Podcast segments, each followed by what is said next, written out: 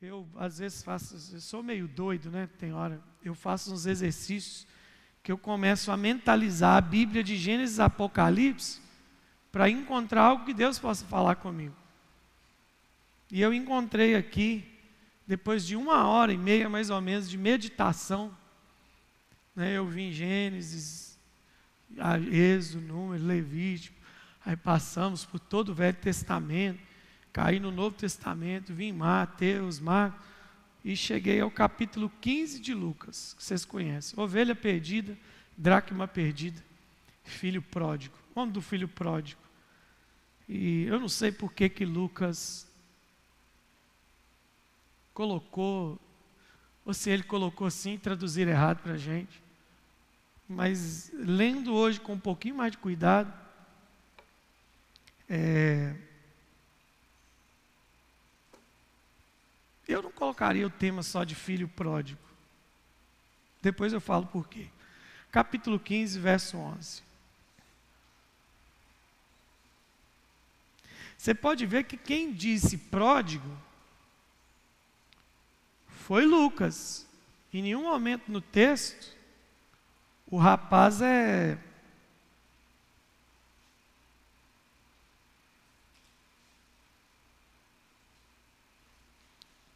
É, é chamado no texto de pródigo, não.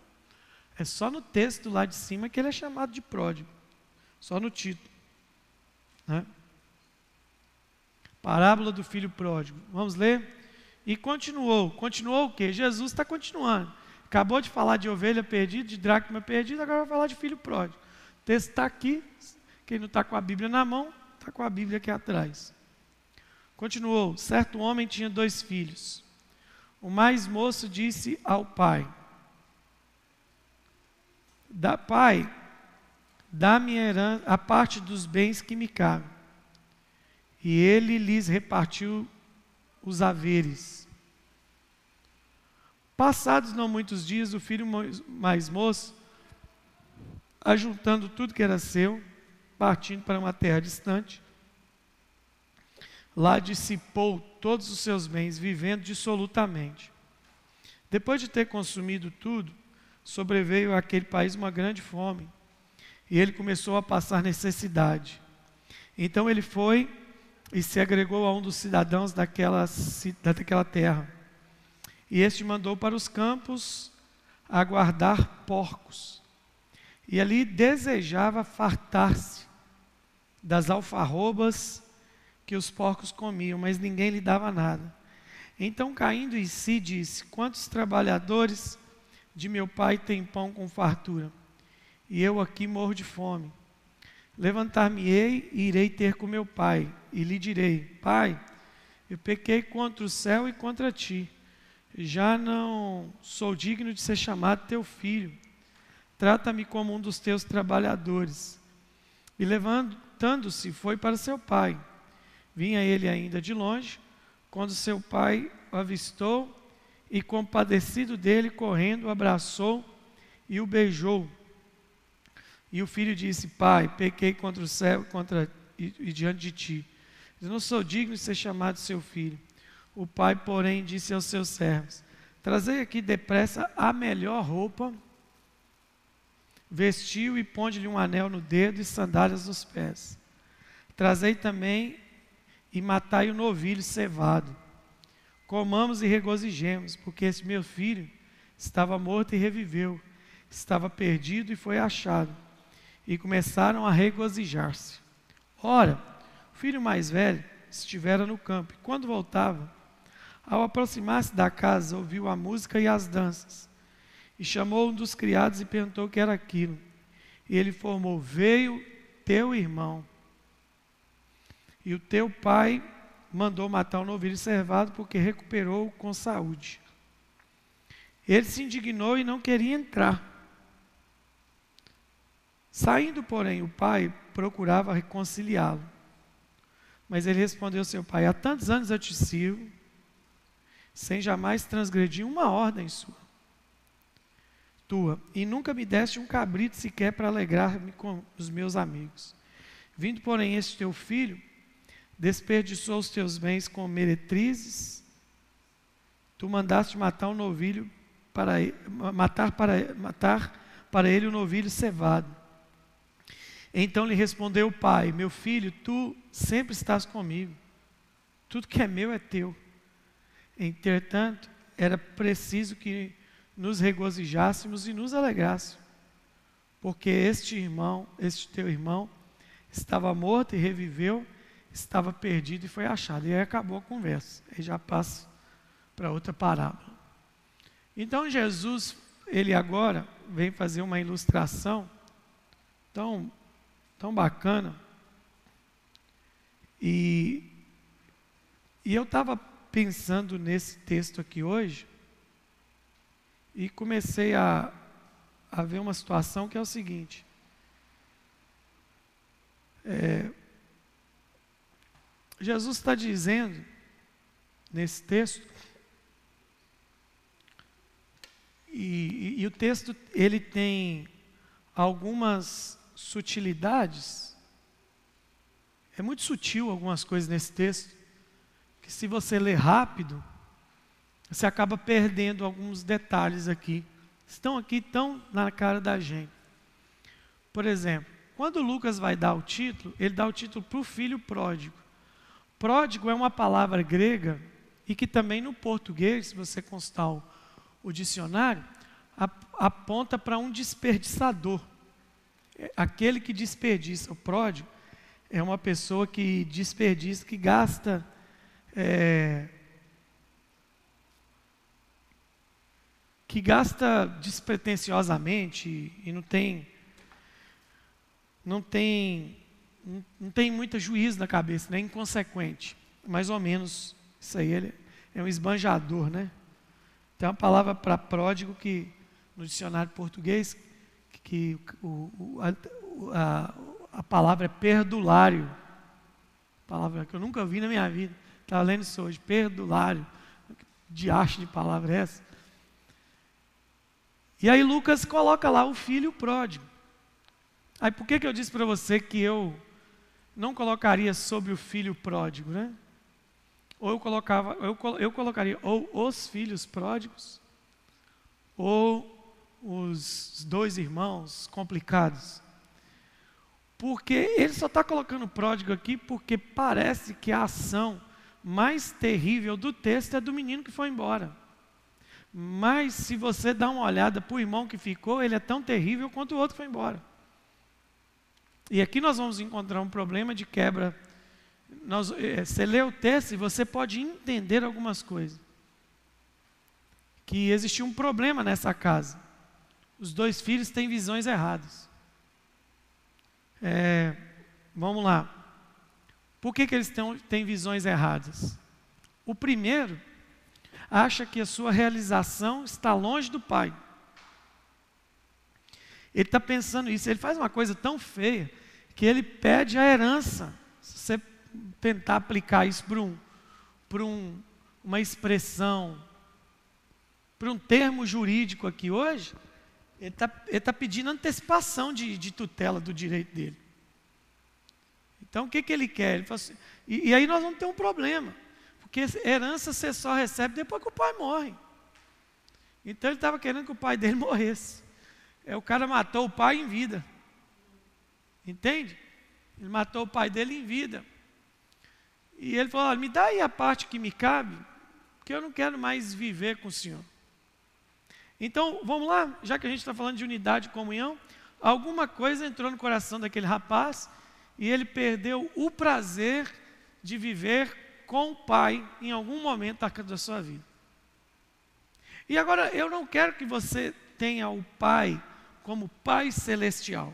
Geralmente, a interpretação que a gente faz nesse texto é de que o Pai é Deus. E é isso que Jesus quer mostrar: um pecador que se arrepende e volta para o Pai. Mas Jesus também está falando de vida prática, está falando de vida de família. E aí é muito triste você ver quando no ambiente de família, seja família de sangue ou família cristã como nós, alguém perde o prazer de viver em comunhão na casa, por quê? Porque ele tem um sonho de liberdade. Isso é um problema. Quantas pessoas se perderam por ter um sonho de liberdade? Eu vi, eu, eu vi muita gente que nasceu num ambiente assim, cristão, evangélico, e se perde dizendo assim. É, tem gente que usa a desculpa para dizer assim: eu preciso ir para o mundo para poder experimentar o que tem lá, porque eu nunca experimentei. Eu acho isso muito estranho, essa curiosidade humana pelo, pelo proibido, pelo, pelo banal. Né? E esse cara aqui mostra isso.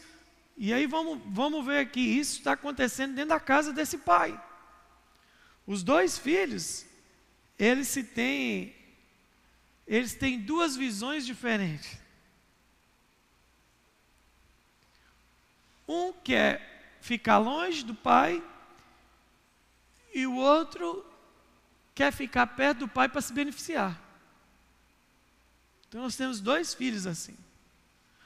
Um que acha que é mais feliz longe, e o outro que acha que precisa manter ali uma aparência para deixar o pai feliz perto. Mas a verdade é que os dois se tornaram escravos. Um se tornou escravo longe do pai, e outro se tornou escravo perto do pai. Então a igreja pode ter gente escravo dos dois jeitos. Está me entendendo? Amém? A visão dos, Está mesmo? Amém ou não amém? Ah, beleza. E aí, onde é que eu quero mostrar para você um negócio aqui? O, a gente tem a história, ela é triste, né? O cara se envolve com prostituta, gasta tudo. E o, e o, e o povo fala que ele comeu a comida dos porcos. Ele não comeu, não, gente. Ele só desejou, viu?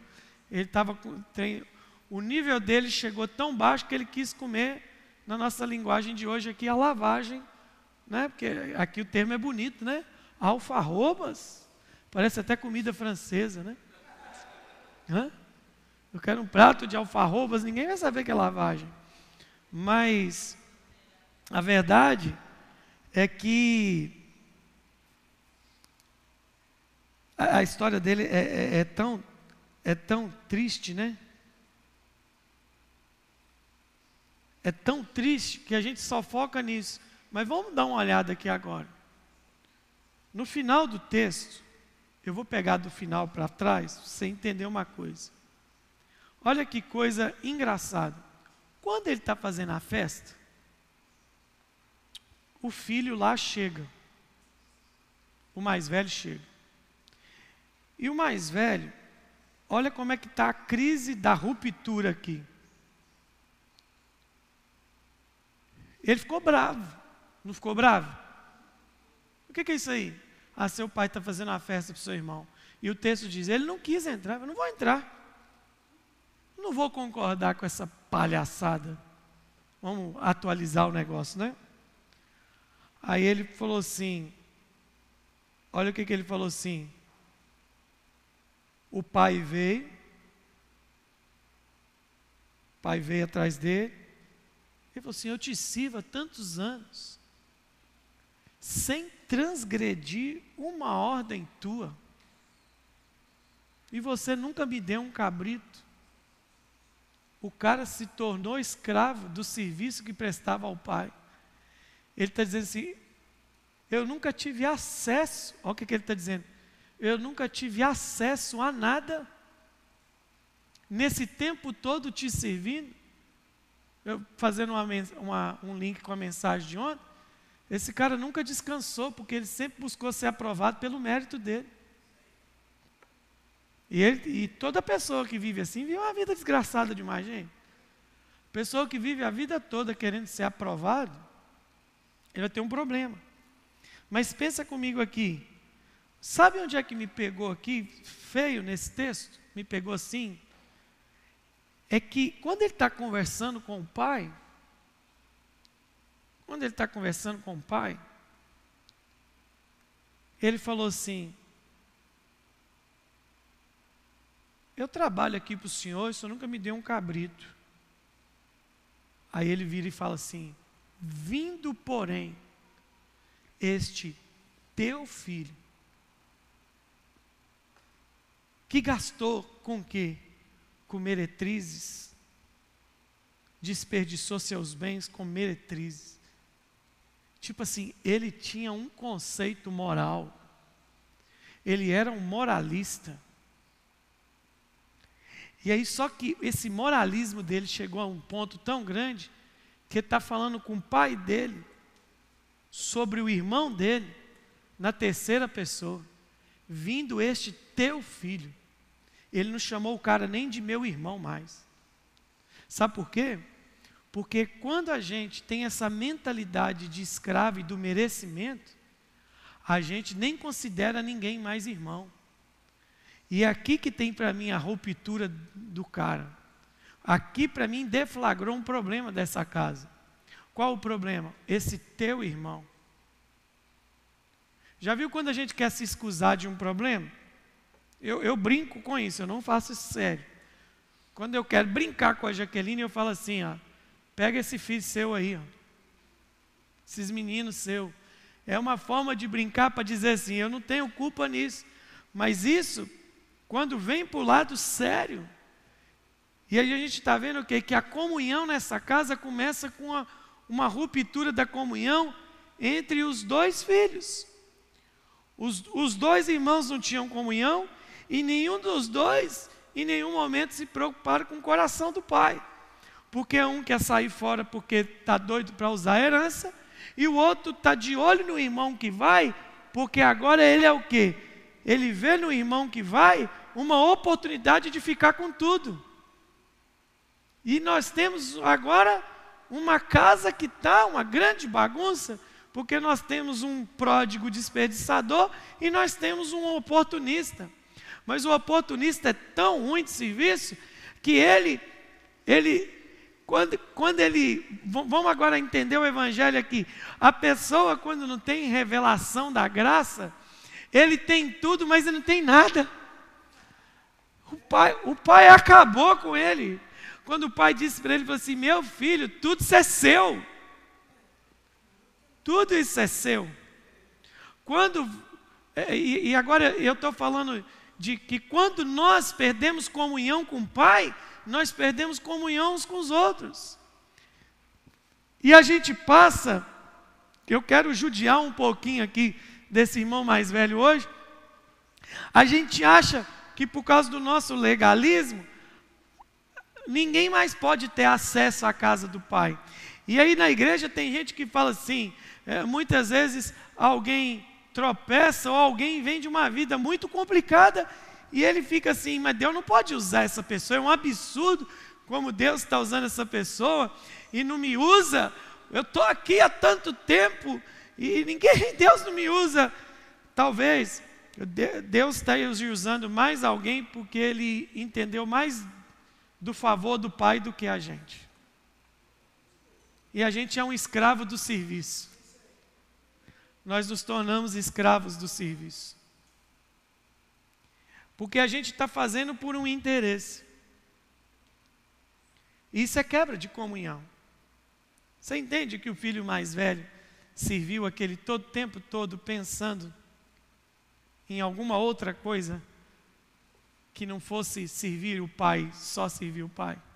Ele joga a folha de serviço prestado na cara do pai. Eu, eu, eu te servi esse tempo todo, o senhor nunca matou um cabrito.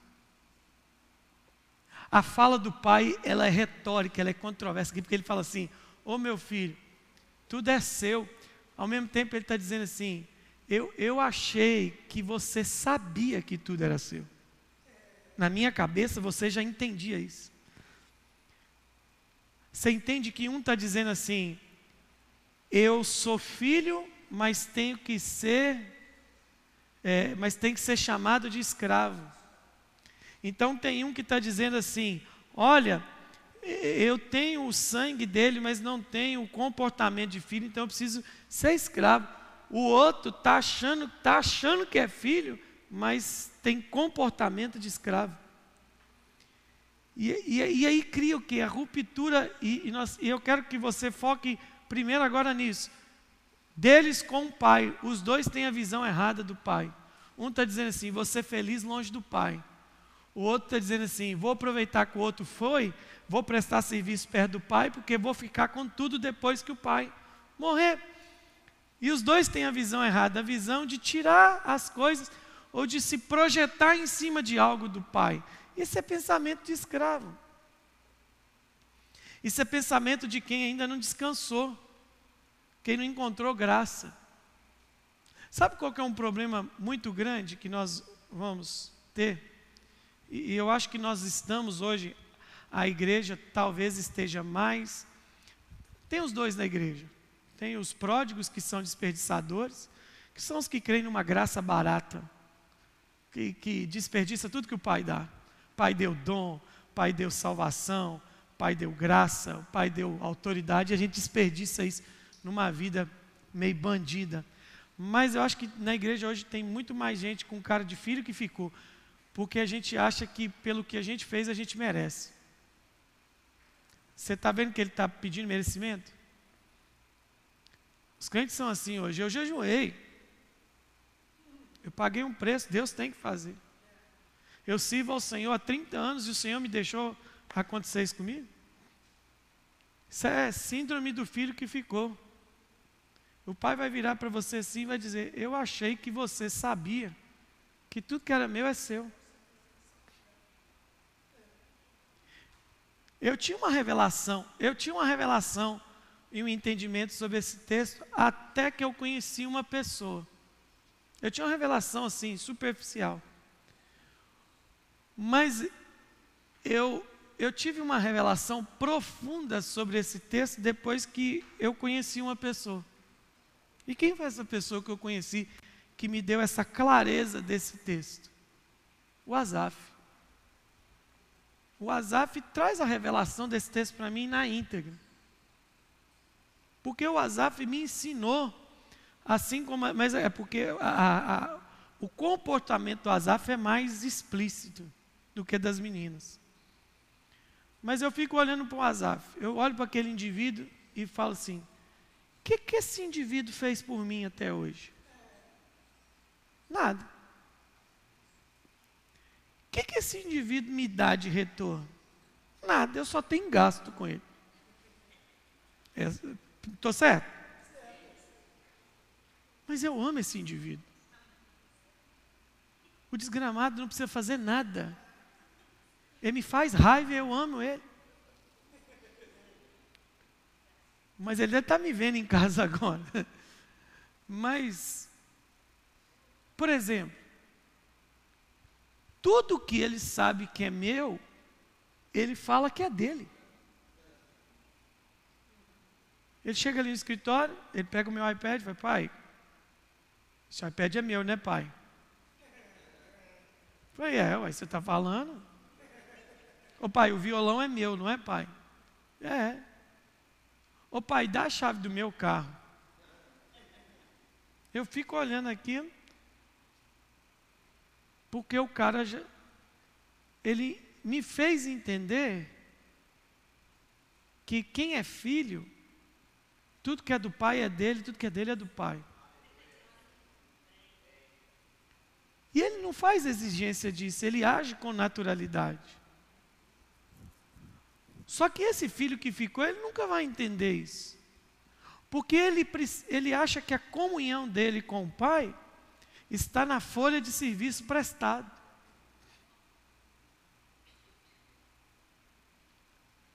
E ele joga isso na cara do pai. Eu estou te servindo esse tempo todo. O senhor nunca me deu um cabrito. Então você está vendo que quem é assim, ele age na vida por meio de comparação. Porque ele está de olho em quê, na verdade? Ele está de olho no cevado um novilho cevado era um novilho especial. Ele está dizendo assim, o cara, então quer dizer, qual que é a cabeça dele? Então quer dizer que para ter honra nessa casa precisa aprontar, porque essa é a mentalidade dele. Porque ele joga isso na cara do pai, ele, esse filho seu é um prostituto. E ele não fala meu irmão, ele fala seu filho. Então aponta uma ruptura de comunhão. Ele passa a ver o seu irmão apenas como filho do seu pai e não mais seu irmão. E aqui vai entrar o que eu quero compartilhar esses minutos finais com vocês. É, sabe, sabe quando é que a gente começa a viver uma vida de escravo? É quando a gente começa a ver as pessoas na igreja só como filho de Deus e não mais meu irmão. Aí a gente tem o espírito do filho que ficou. A gente começa a ver as pessoas, e as pessoas são difíceis como nós, irmãos. Nós convivemos no meio de pessoas, tem gente com diferentes aspirações na igreja. Na igreja tem o tímido, na igreja tem o discreto, na igreja tem o aparecido, na igreja tem aquele que acha que é artista, na igreja tem aquele que é feio, que acha que é bonito, na igreja tem aquele que, que é bonito, mas não quer que ninguém saiba que ele é bonito, na igreja tem os blogueiros, na igreja tem os internautas, na igreja tem os youtubers, na igreja tem gente de tudo quanto é, igual a arca de Noé, está cheio de bicho. E aí começa a haver rompimento na hora que o quê? Que a gente começa a dizer assim: Deus, esse seu filho, ele não é mais meu irmão. E é meu irmão, é vacaiado, mas é meu irmão. É aparecido, mas é meu irmão. Tem que tolerar ele, é chato, talvez ele não mude nunca. Ele é pirracento, ele é ignorante. Tem irmão na igreja que você tem que jogar o capim de longe, senão o coice pega em você que naquele momento, dentro da arca de Noé, ele é uma mula. Você tem que perguntar para ele: não tinha aquele, aquele, aquele bicho do, do, dos jovens titãs, o mutano, que vira um monte de bicho? Tem irmão na igreja que é um mutano, tem dia que ele é uma pomba, tem dia que ele é um jegue. Tem dia que ele é uma mula, tem dia que ele é um leão, ele quer te arranhar. Você tem que chegar para ele assim: hoje você está em que face, meu filho? Dá para nós conversar? Tem dia que aceita. Mas o problema é que a gente tem que lidar e ajudando esses irmãos. Tem hora que eu, eu, eu fico assim, irmão. eu, eu, eu, rio de mim mesmo. Tem hora que eu pego assim, rede social e falo assim, gente, eu devia ter sido outra coisa que não fosse pastor, porque lidar com esse povo é uma loucura. Povo doido. Mas eu lembro que eles não são filhos do meu pai, eles são meus irmãos. Aí, aí que dá vontade de bater neles mesmo. Né? Por exemplo, na igreja nós temos irmãs que têm sonho, agora acabou, não vai ter jeito mais, mas tem irmãs na igreja que só pode ter, o senhor, o sonho de posar para Playboy.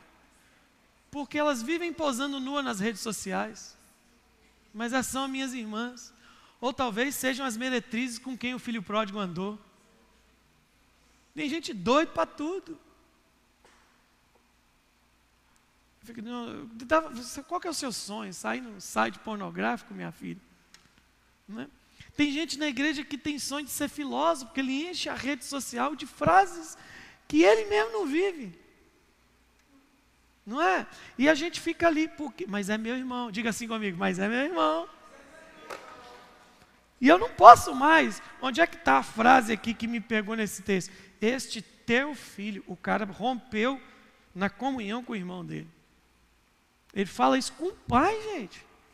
Este teu filho. Tem tanta coisa para a gente falar de comunhão nesses três meses, vocês não têm noção.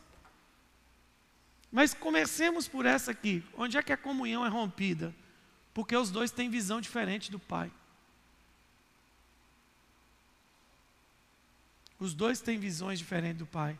Um quer ficar perto para se aproveitar e um quer ficar longe para se aproveitar. Ó, um, ou melhor, refaz o pensamento.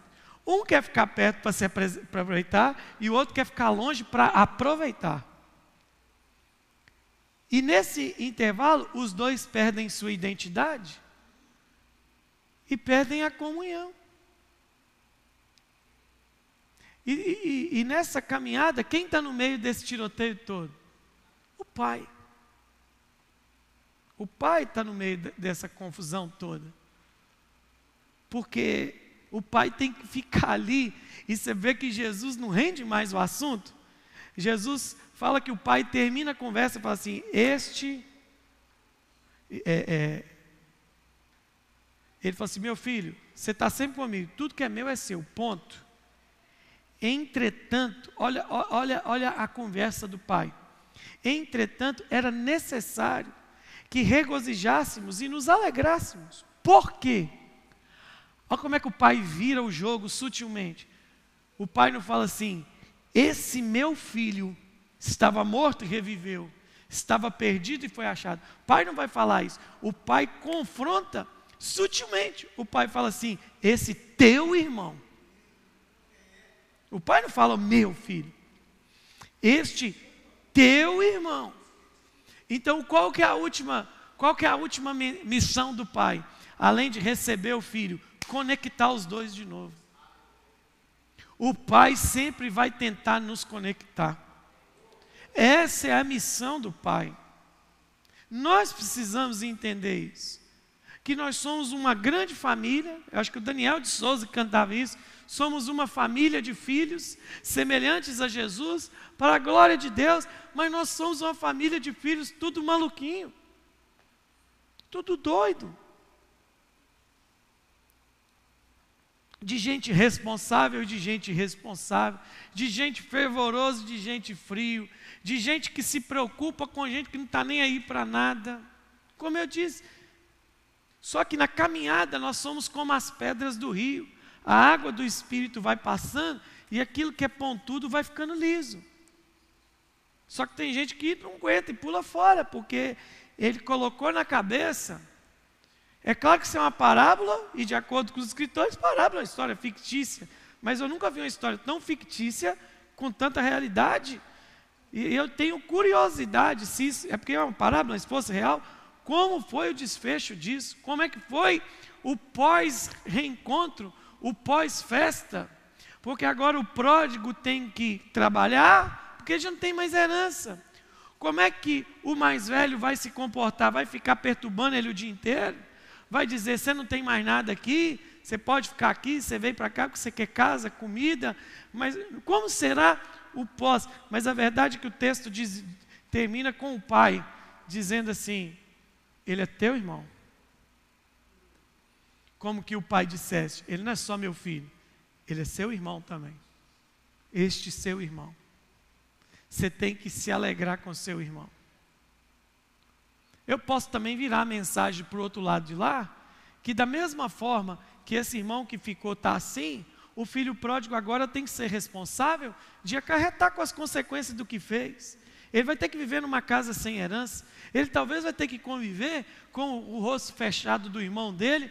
E esse é o nosso problema. Nós queremos ser inconsequentes para fazer, mas não queremos ser responsáveis para aguentar. Então vamos pegar um pós, pegar, tirar uma foto do pós-acontecido. Aguenta. Quantas coisas nossa vida chegou no estado crítico, de decisões sérias, profundas, nós temos que aguentar. Depois que a gente gastou tudo, a gente agora quer ter tudo? Não. Existem consequências naturais de vida que a vida vai nos conduzir. A única coisa que eu tenho que entender é que eu ainda sou sustentado pela graça. E esse filho entendeu graça. Ele falou assim: Eu não sou digno. Aqui que está a chave do negócio. Eu não mereço ser chamado de seu filho. É por isso que ele recebe o abraço. É por isso que ele recebe capa. Porque quem entendeu que não merece é que vai receber. As pessoas que mais entendem que não merecem são as que vão viver mais felizes nessa terra. Porque os que acham que merecem, quanto mais tem, mais vão ter, menos vão ter. Quanto mais acham que merece, menos vão ter. Eu não, e, e, e viver contente com isso. Eu confesso a vocês que já fui, eu já fui perturbado com algumas coisas, escravo, porque as pessoas impunham uma questão, é, é vai impondo para você um monte de coisa e você fica perturbado. Por exemplo, eu quando estava fazendo aula na faculdade, um grande pastor famoso, ele disse assim, que o, o, a gente estava aprendendo sobre sermão, e eu ouvi isso lá atrás, eu fiquei tão triste, porque o, o cara me desanimou.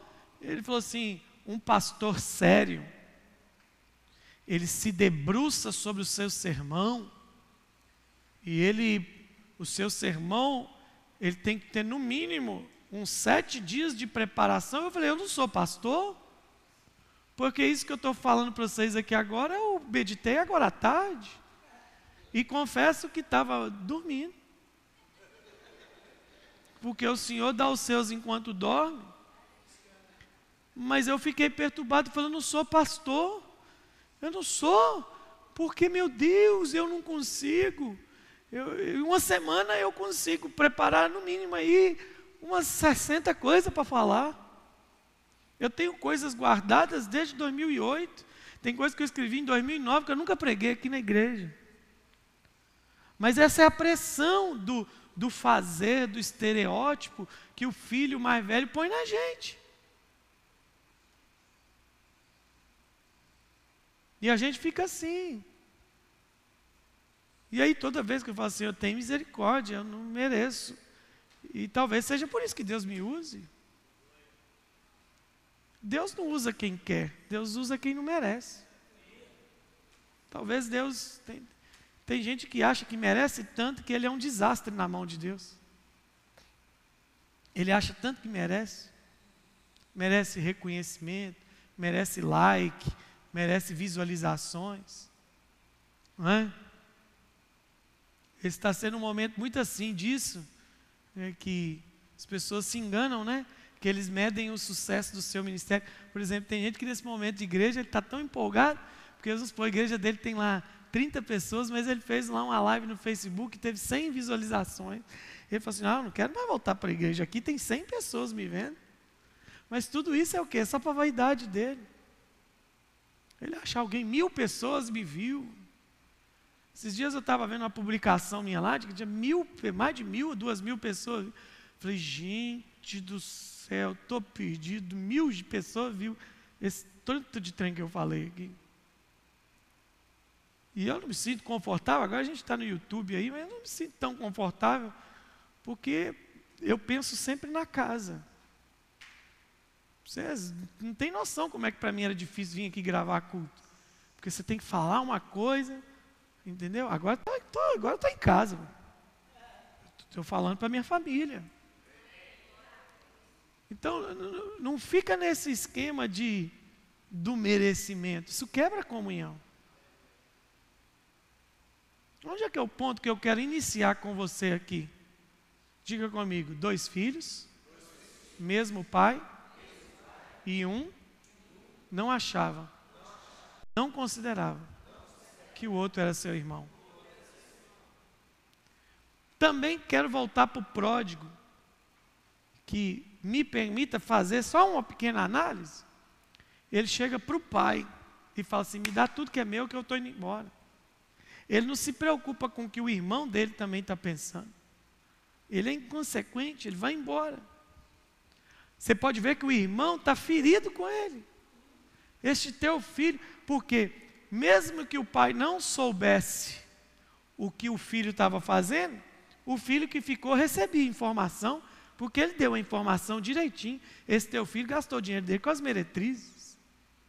Ou seja, ele sabia que o irmão dele estava fazendo. Sabe o que é isso, gente? Isso é, isso é amor platônico, isso é paixão recolhida, sabe? Aquele ódio incubado, mas eu estou acompanhando tudo que você está fazendo. As pessoas são assim. E tem gente que é tão boba, tão boba, por que, que não declara que ama? Por que, que esse besta não chegou no portão e falou assim: véi, eu estou com saudade de você, bicho. Você me fez falta. Eu ia para o campo, não te via, fiquei trabalhando esses dias tudo aqui, sentindo sua falta. Mas a anta, ele tem que falar o quê? Este teu orgulhoso, este teu filho é, gastou. Ou seja, a primeira coisa que ele tinha para falar é sobre os pecados que o irmão tinha cometido. Ele não tinha uma palavra de misericórdia. Ele é tão burro que ele está vendo o pai dar abraço, ele está vendo o pai da capa, o pai da anel, o pai da sandália, mas ele quer dar o prontuário de pecado do irmão dele. Esse, isso me deixa muito nervoso. Sabe por quê? Porque o orgulho às vezes nos impede de desfrutar melhor das pessoas. A gente perde muito nessa caminhada de aproveitar bem das pessoas por causa de orgulho besta. de, de, de ser só um pouquinho mais humilde. Só um pouquinho mais coração mole.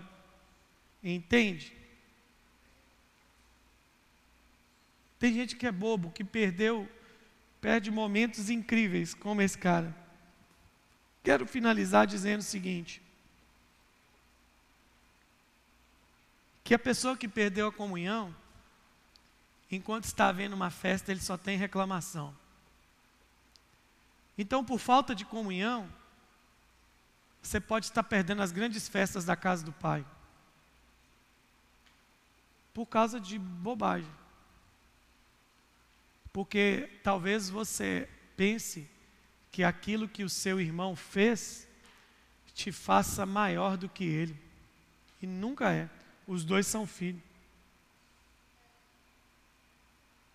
O outro vai comer a consequência que ele, que ele fez mesmo. Não precisa nem falar, gente. É, é só matemática. Ele já não tem mais herança. Ele vai ter que construir algo no tempo que ele ainda tem de vida. Porque ele consumiu o que ele tinha. Ele tem que construir. Por mais que o pai ainda queira dar uma herança para ele, não dá mais, porque agora é do outro. Mas talvez por causa disso. Entende? E não sei se é isso que aconteceu, mas eu não vi o outro filho brigando com o irmão, falando com ele assim: Ah, você só quer jogar meus erros na minha cara. Eu não vejo essa briga aqui. Jesus encerra a conversa, dizendo que o pai acabou com a conversa, dizendo: Ele é teu irmão, ele estava morto, ele reviveu, ele estava perdido, foi achado. E ele disse: A festa vai continuar. Então, assim, Jesus encerra o papo aqui. Mas a gente tem que pensar nos pós também. Vou ficar a minha vida toda preso a algo que um, o meu irmão fez, sendo que o próprio pai já aceitou ele de volta, e eu vou ficar com um problema, né? Então a gente precisa entender isso. Dois filhos, duas visões erradas do pai, e que aconteceu a ruptura da comunhão deles um com o outro. Então, um problema novo aqui do filho pródigo. Eles não tinham mais comunhão. Eles tinham um problema que, não, que a gente pode conjecturar, mas não pode afirmar. Mas eles tinham um problema. Porque quando um filho fala assim, este teu filho, ele não está chamando ele de irmão.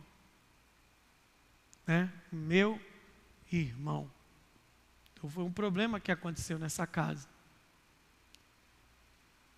E o que que eu quero te, eu quero nesta noite te falar o que, que nós vamos fazer aqui nesses próximos três meses.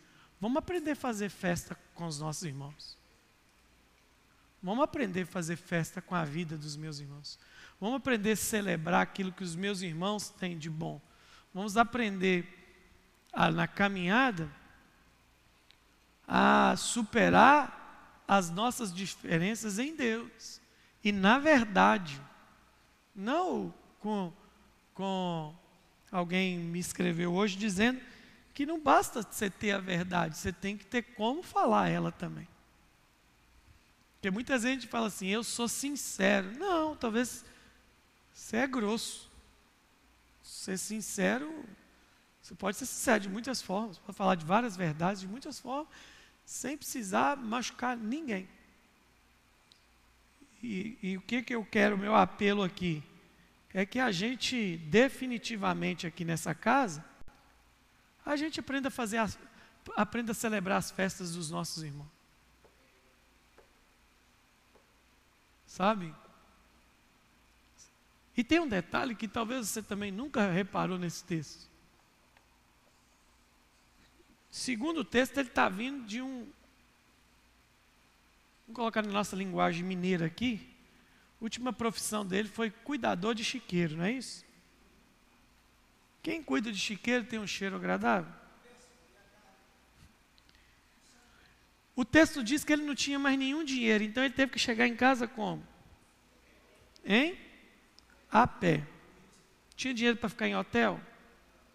Tinha dinheiro para ficar em pensão? Então, de onde ele estava, ele veio o quê? A pé. Como é que ele chegou em casa? Bonito, cheiroso. E o pai falou assim: dá para ele capa, dá anel e dá sandália. Mandou tomar banho? Não mandou. Sabe por quê? Porque a alegria do pai supera o que a aparência está mostrando. O pai não está nem aí para cheiro, o pai não está nem aí, pra, o pai está dizendo: vem cá, que importa é você, meu filho. Esse pai tem um coração que tem que ter numa igreja.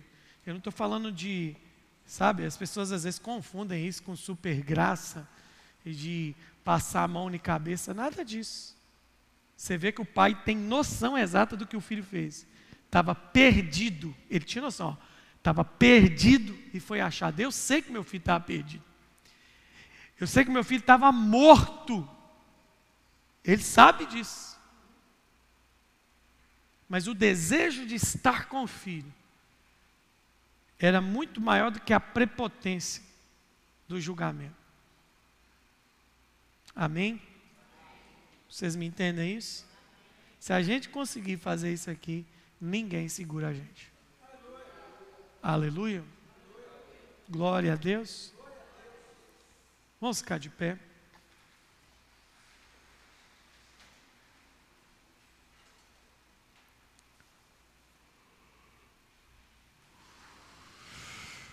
Aleluia.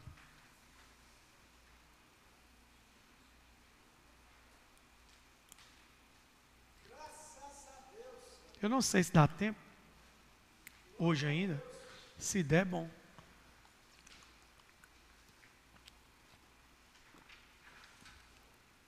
Mas, não sei se quem está aqui mora sozinho, mora com alguém. Acho que a grande maioria mora com alguém. Né? Quero te encorajar hoje a quando você chegar na sua casa, não der tempo hoje, faça isso amanhã. Eu parto do ponto seguinte: se eu não começar a fazer, nunca eu faço. Eu tenho que começar por algum ponto. Então, quando você sair daqui hoje, nosso primeiro exercício de comunhão, Chegue em casa hoje e faça uma coisa. Faça uma festa com alguém por aquilo que tem tempo que você não afirma. Se não der para fazer pessoalmente, faz a distância. Qual, quanto tempo tem que você não afirma coisas que você sabe que é importante. Por que, que eu estou falando faz em casa? Porque à medida que você fizer em casa, isso vai ser transferido para a igreja automaticamente. Faça uma festa. Jogue uma capa em alguém. Você não precisa fazer comprar balão para isso. Não comprar pizza para isso. Precisa fazer churrasco para isso. Faça uma festa com alguém. O que é uma festa? Eu celebro isso na sua vida. Quebra isso quebra. Sabe por quê? Porque nossos lares e a igreja muitas vezes são tomados de um ambiente de tanta cobrança e de pouca celebração. Isso não é bom. Isso não é bom. A gente fala poucas coisas com medo de estragar as pessoas. Irmão, se a gente faz um elogio para alguém, só se estraga quem, é, já é, quem já é estragado. Quem não é estragado não vai ficar estragado. Então faça festa hoje. Faça festa na sua casa. Com alguém. Liga o telefone. Chegar em casa agora. Dá um abraço prolongado em alguém né? Dá um abraço apertado em alguém. Faça como esse pai. Vai quebrando essas coisas. Quantos lares? estão com ruptura de comunhão. Quantas vezes nós, talvez, nós não ganhamos para Jesus os membros da nossa família. Talvez não vai ser nem a gente que vai ganhar. Talvez. Mas isso não significa que a gente precisa perder o coração dessas pessoas por causa de ignorância do Evangelho. Jesus falou que você só tem que partir para uma, decisão radical com alguém da sua casa se ele mandar você fazer uma escolha entre ele e o Evangelho.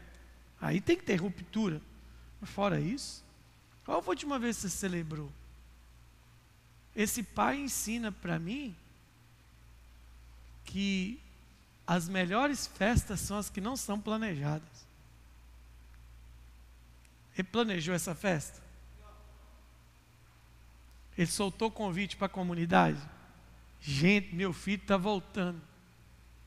O filho chegou e falou assim: fazer uma festa. Amém? A gente faz tanto pouca festa, a gente, a gente ficou tão protocolar, tão religioso, que até para fazer festa com família a gente precisa de uma agenda. Tudo precisa de agenda. O povo que não descansa, vou voltar para a mensagem do domingo. Você não aprendeu a descansar, sua vida está uma desgraceira, irmão. Porque tudo precisa ser agendado, tudo precisa ser protocolado.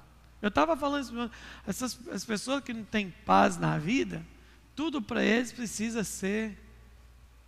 O culto tem que ser desse jeito, a reunião tem que acabar desse jeito. Eles ensinaram assim para a gente. Reunião começa com o Pai Nosso, termina com bênção apostólica com oração sacerdotal e com não sei o quê. Hã? A gente estava no monte semana retrasada, não essa, a outra, e eu comecei a bater um papo com os irmãos e o papo rendeu. Ué. Aí teve gente que já reclamou e falou assim: Mas não vai orar, não? Eu já estou orando aqui com os meus irmãos. A minha, meu papo com os meus irmãos já é uma oração. Mas o filho mais velho sempre tem que acabar com a festa. E nesses três meses, eu vou assassinar o espírito do filho mais velho aqui nessa igreja. Mas eu também vou enforcar o desperdiçador. Pode ficar de boa. Os dois vão morrer. Porque o que tem que ficar aqui é a imagem de Cristo unigênito. Põe sua mão no seu coração, feche seus olhos. Eu queria que você começasse a orar agora por sua família. Você que tem filhos, ore pelos seus filhos. Você que tem seu casamento, ore pelo seu casamento. Você que tem seu pai, sua mãe, ore pelos seus pais. Vamos orar. Vamos orar. Aleluia. Servindo uns aos outros, né?